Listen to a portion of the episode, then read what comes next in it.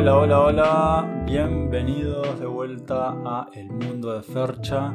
Yo soy Fermín Painceira, CEO, CM y host de este podcast tan querido. Arranca otro año y tengo muchas ganas de, de grabar y grabar mucho. Este fin de año pasado no tuve la oportunidad por cuestiones personales. Me quedé sin hacer capítulos que quería hacer, como por ejemplo mi top de películas de este año o simplemente recomendar y dar mi opinión de películas que estaban en el cine en, este, en ese momento y ahora no están más, lamentablemente. Pero pude ver películas, vi Eternals, vi Spider-Man, vi otras películas que voy a hablar por ahí más, más adelante.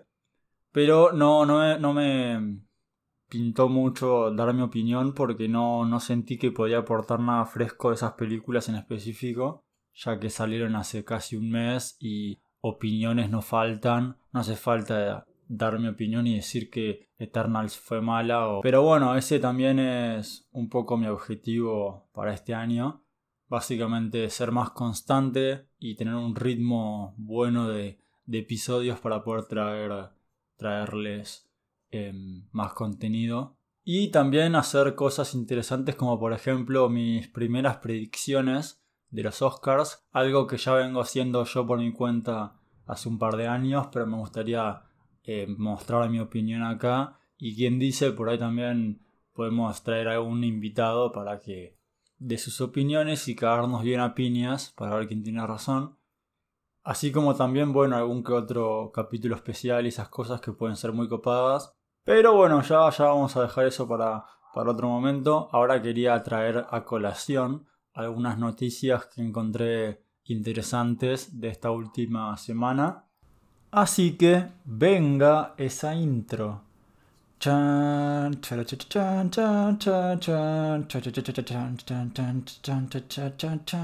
no, no, no, no, no, no, no, no, noticias.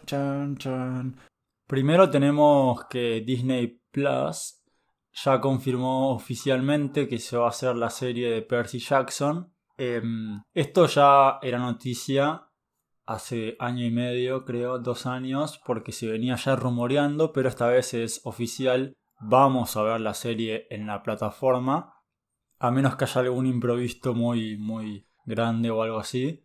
Y para mí es una buena noticia. Yo soy fan de la saga de Percy Jackson, me leí la mayoría de los libros a lo largo de mi adolescencia y hoy en día también lo sigo teniendo acá y cada tanto les pego una ojeada.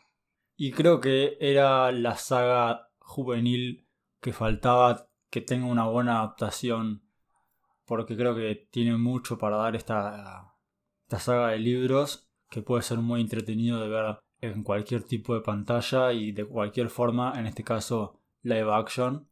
Y es bueno saber que tiene el respaldo del el autor de la obra original, eso le da un poco más de, hype y un poco más de esperanzas a este proyecto, así que por una vez le deseo lo mejor a, a Disney Plus para que haga lo mejor posible con esto. Hablando de series, también hay una mini noticia de todo lo que vengo hablando de esto de la serie sobre la serie de Sandman, que es de Netflix. Ya hablé un poco en otros episodios, así que nada, pueden ir a escucharlo si quieren saber qué, qué carajo dije.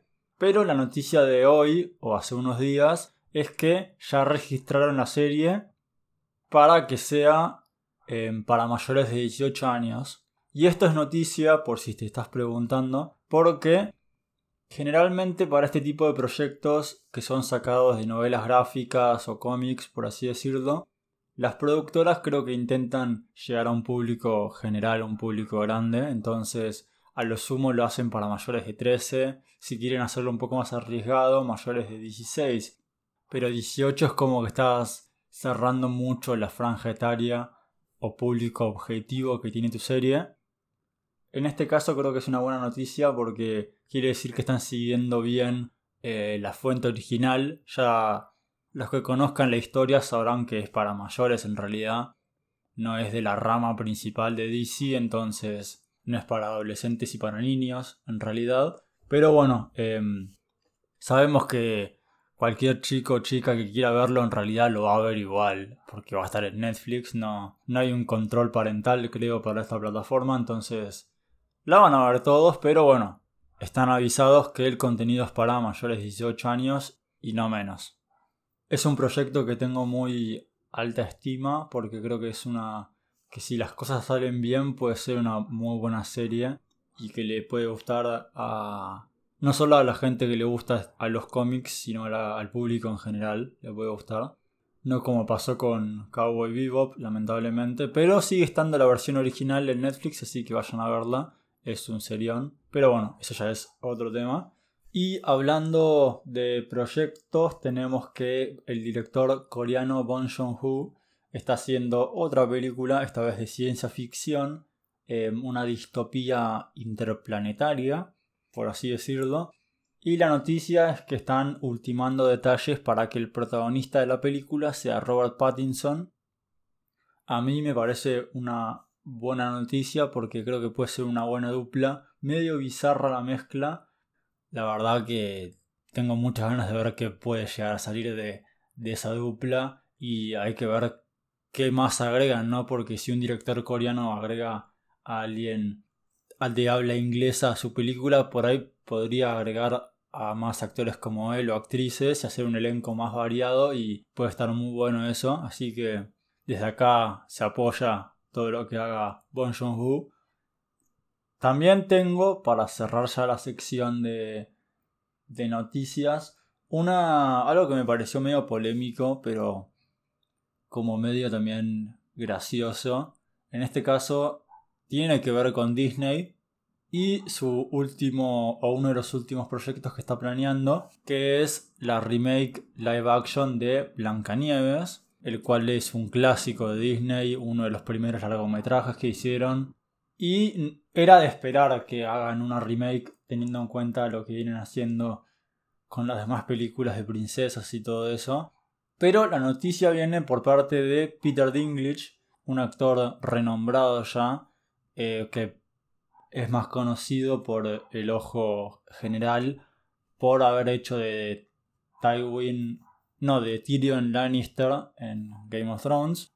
Él acusa a grandes rasgos a la película de ser un poco retrógrada con el tema de los enanos y el estereotipo de los enanos. Y habla un poco de esto de que Disney juega a ser inclusivo poniendo, por ejemplo, una actriz latina a ser de Blancanieves, que me parece bastante bien, porque podría ser cualquier persona Blancanieves en realidad, pero que al mismo tiempo después la representación de los enanos a chequear cómo la van a hacer, hay que ver si contratan enanos de verdad o si ponen gente con CGI, la verdad ni idea. Pero bueno, es verdad que si vamos a poner bajo la lupa y si todos queremos jugar a ser inclusivos, en especial Disney en este caso, hacelo full, full metal o no lo hagas y no hagas la película. Porque, nada, eh, va más allá del grupito de Twitter que te pueda cancelar, entre comillas, sino que, nada, que verdaderamente das una imagen medio rara si sos inclusivo de un lado y no del otro. Yo no tengo ni la menor puta idea de la comunidad de gente de bajo promedio de estatura, pero bueno, eh, por ahí ni siquiera tienen representación como se debe en Hollywood, a diferencia de otras minorías. Así que nada, em, es esa polémica que queda en eso, polémica, porque no, no se va a cancelar el proyecto por esto, a menos que tome una gran escala, que lo dudo mucho. Pero bueno, Peter Dinklage está un poco en contra de esta película. Aclaro que él no dijo nada sobre la princesa y nada de eso, él solo habló del tema de enanos, no, no voy a poner palabras de otra persona donde no las hay. Yo dije la princesa porque es otro dato de color que me pintó el culo decirlo. Pero hasta ahí llegamos con la sección de noticias y nos veremos la semana que viene.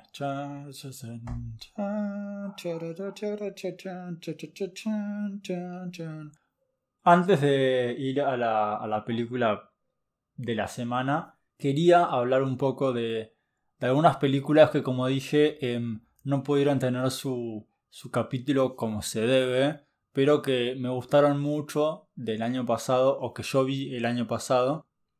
y no quiero dejar de recomendar. Así que presta bien los oídos, mucha atención, porque se viene una ráfaga de recomendaciones sin spoilers, empezando por la película animada Wolf Walkers o Wolf Walkers, como quieras. Es una película, como dije, de animación irlandesa, creada por un estudio de animación irlandés llamado Cartoon Saloon. Es una película del 2021, si no me equivoco, y nada, es una historia de folclore celta, bastante simple dentro de todo, pero que es muy efectiva.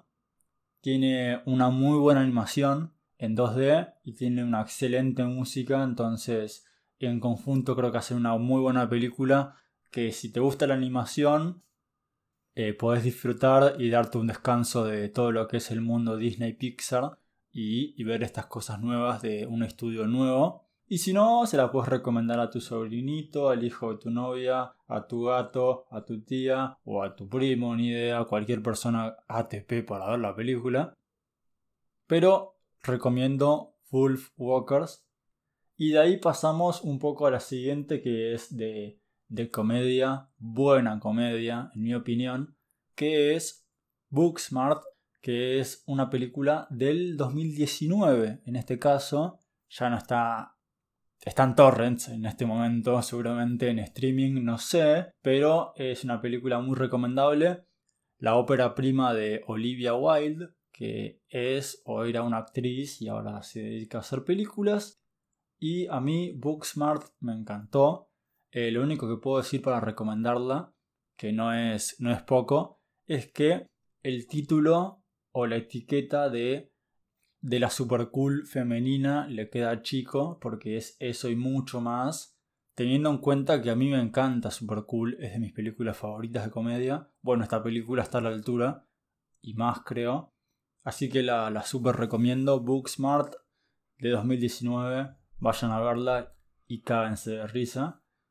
Y ya terminando con el podio, saltando de la comedia al terror, tenemos una película que acá en Argentina llegó y como llegó, se fue. La verdad no tuvo ni mucho tiempo en los cines, ni promoción, ni nada de lo que se te pueda ocurrir que puede tener una película de género de terror. Sin embargo, gracias a un amigo, terminé pudiendo verla en el cine y me pareció una muy buena película. Se llama The Empty Man y es una película que no tuvo episodio en este caso porque apenas terminé de verla, que es cuando hago mi opinión y la subo. No me, me convenció, pero hasta ahí. Pero mientras más la hablaba y más la pensaba, más me gustaba. Entonces dije, paja, porque ahora quiero hablar de la película, pero no puedo recomendarles que la vean en el cine porque no está. Hay que torrentearla, hay que piratearla, hay que hacer ilegalidades para ver la película. Recomiendo Empty Man porque es una película de miedo que se anima a hacer algo diferente, que se anima a jugar con cosas psicológicas y filosóficas y al mismo tiempo darte mucha atención, mucho misterio y mucho miedo. en mi opinión, para mí fue así por lo menos. Y una película de miedo que te puede dejar pensando un poco Así que la super recomiendo. Eh, mirala esta y las demás películas de la forma más segura que puedas y en mejor calidad, porque no te quiero dar virus, ni que veas una película de mierda en mala calidad.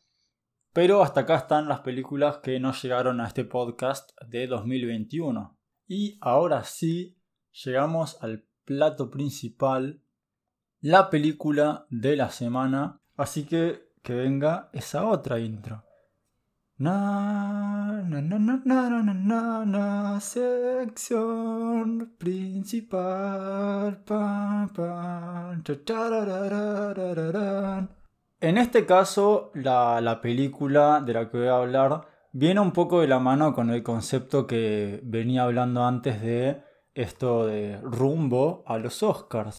La idea de, esto es básicamente ir hablando de las películas a medida que van saliendo o ya cuando esté la lista de nominados para que tengan disponibles en este podcast la mayor cantidad de películas que estén en las ternas y a partir de ahí ustedes puedan eh, escuchar la opinión de una película que ya hayan visto eh, o por ahí quieren saber qué opino de una película para ver si les copa verla o simplemente no la quieren ver pero quieren saber mi opinión.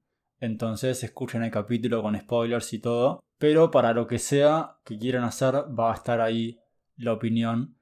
Y eso de la mano con el episodio especial donde voy a decir cuáles para mí ganarían. En este caso la película de este episodio no sé si va a estar nominada en realidad, pero al mismo tiempo es una apuesta para mí decir sí, va a estar nominada para los Oscars, para algo por lo menos. Y estoy hablando ni más ni menos, ni menos ni más, que de La tragedia de Macbeth, película de 2021 en realidad, dirigida por Joel Cohen, más conocido por formar la dupla de hermanos directores de los hermanos Cohen. No me acuerdo el nombre del hermano, pero bueno, em, ambos son directores tanto juntos como separados. Ahora, entre las 15 personas que están escuchando esto, por ahí piensen alguno o alguna, che, ¿no había una película ya de Macbeth? Sí, en 2015 salió una y no fue la primera y en este caso no fue la última. Para que sepan, porque investigué el dato por si acaso, hay más de 10 adaptaciones al cine de Macbeth, datando desde el 1916, para que se den una idea. ¿Por qué tantas? Ni idea, es un misterio del cine, supongo. Pero es un dato que captó mi atención porque estamos hablando de Shakespeare, una persona que tiene muchas obras. O sea, tiene de todo, comedias, dramas, no tiene musicales porque no existían los musicales en esa época, pero podría haber tenido perfectamente. Sin embargo, siempre volvemos a Macbeth. Y no voy a desenvolver ese misterio el día de hoy porque no tengo ganas.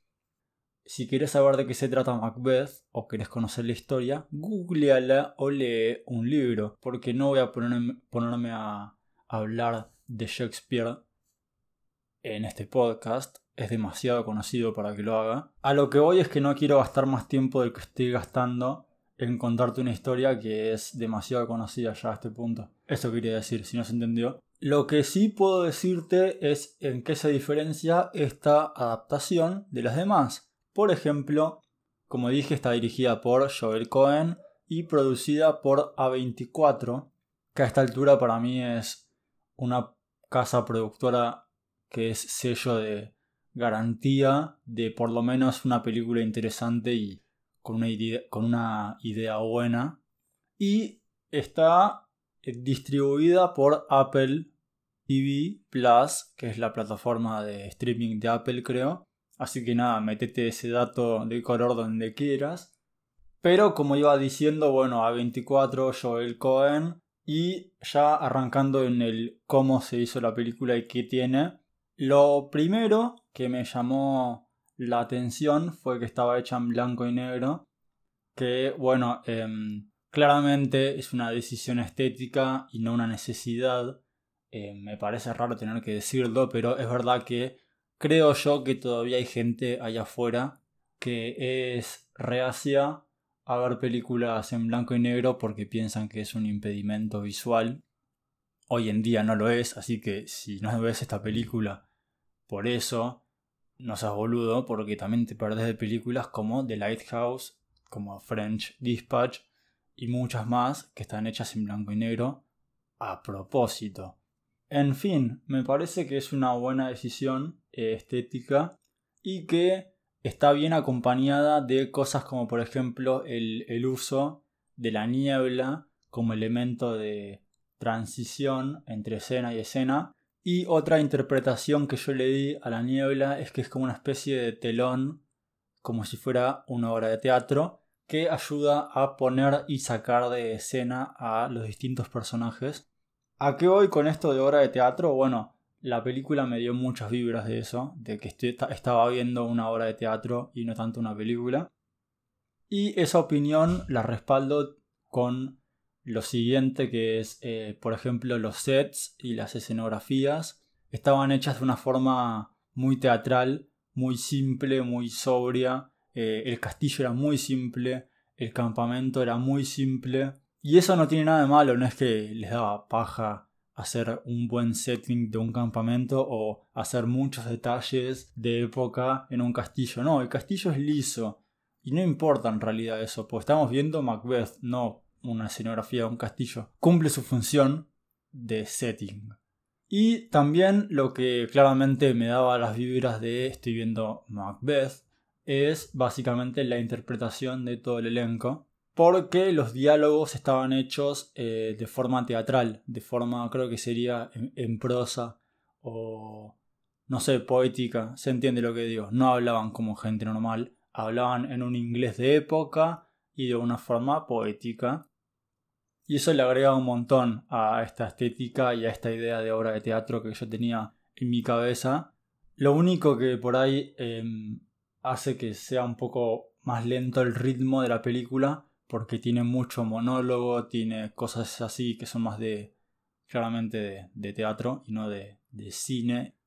Y al mismo tiempo a mí me pasó que vi la película en inglés con subtítulos en inglés, entonces para mí era básicamente leer entre líneas, porque tenías a Denzel Washington haciendo de Macbeth, que te decía en una oración, te decía tipo algo recopado, pero lo que quería decir en realidad era, hola, me llamo Macbeth, ¿quién sos vos? ¿Y qué haces acá? ¿Entendés? Y por ahí yo me perdía un poco en el tratar de entender qué era lo que quería decirme y todo lo poético que, que era el delivery del, del mensaje. A lo que voy es que podés mirar la película como se te cante, pero yo por ahí recomiendo que la veas en inglés con subtítulos en tu idioma original, para que si bien vos podés escuchar lo que dice y al mismo tiempo si te perdés recurrir al, subtítulo, que es la idea. Ah, bueno, hablando de, elenco, bueno, Denzel Washington hace Macbeth. Muy bien, la verdad. Em, Francis McDormand hace de la mujer de Macbeth, o la, la reina, como quieran decirlo. Y el otro que por ahí ubicaba más era, creo que se llama Cory Hawkins, que hace, que actúa en The Walking Dead y en Straight Out of Compton, haciendo de Dr. Dre, de ahí me sonaba. Y bueno, hay un elenco también por ahí ubicado así. Decís, oh, mirá, ese es el de tal película. Como por ejemplo, bueno, el hermano de Harry Potter está. Así que. Nada, es un elenco muy copado, la verdad. Eh, creo que todos hicieron muy bien su parte. Y para ya dar un balance y un cierre a la película, lo que quiero decir es que Macbeth, o la tragedia de Macbeth, es una buena interpretación de la obra. Esto separa por ahí la adaptación de otras adaptaciones. Por ahí no, ni idea, no vi las demás. A lo que voy es que si te gusta el teatro, esta es una buena oportunidad de ver una buena interpretación de esta obra. Sobre todo porque no creo que estén haciendo por todos lados Shakespeare en los teatros, entonces menos acá en Argentina por ahí, a menos que sea una versión eh, reversionada o que le agreguen algo nuevo. Y acá tenés la oportunidad de verlo en lo mejor de los dos mundos, como digo yo, una película Hannah Montanesca, porque tenés lo mejor de una obra de teatro con los efectos y las visuales de una película y los actores de película, no de teatro. Pero bueno, por si no se dieron cuenta todavía, me gustó mucho la tragedia de Macbeth. Es un poco lenta, sí, pero creo que vale la pena, sobre todo si te gusta, como dije, el teatro. No se la recomendaría a cualquiera porque, bueno, es, es Shakespeare, Em, por más conocido que sea, en realidad no le recomendaría a cualquiera que lea o vea Shakespeare. Así que nada, eso, pero creo que esta película puede ser nominada a alguna que otra cosa visual o alguna interpretación individual en premios como los Oscars. Y eso fue el capítulo de esta semana, espero que les haya gustado mucho o que lo hayan escuchado hasta este momento por lo menos. Nada, como dije antes, se vienen más capítulos, así que agárrate del culo porque estoy de vacaciones y no tengo otra cosa que hacer, así que se vienen más cositas ricas. De vuelta, muchas gracias por escuchar, nos vemos el episodio que viene, que espero que sea dentro de poco. Chao.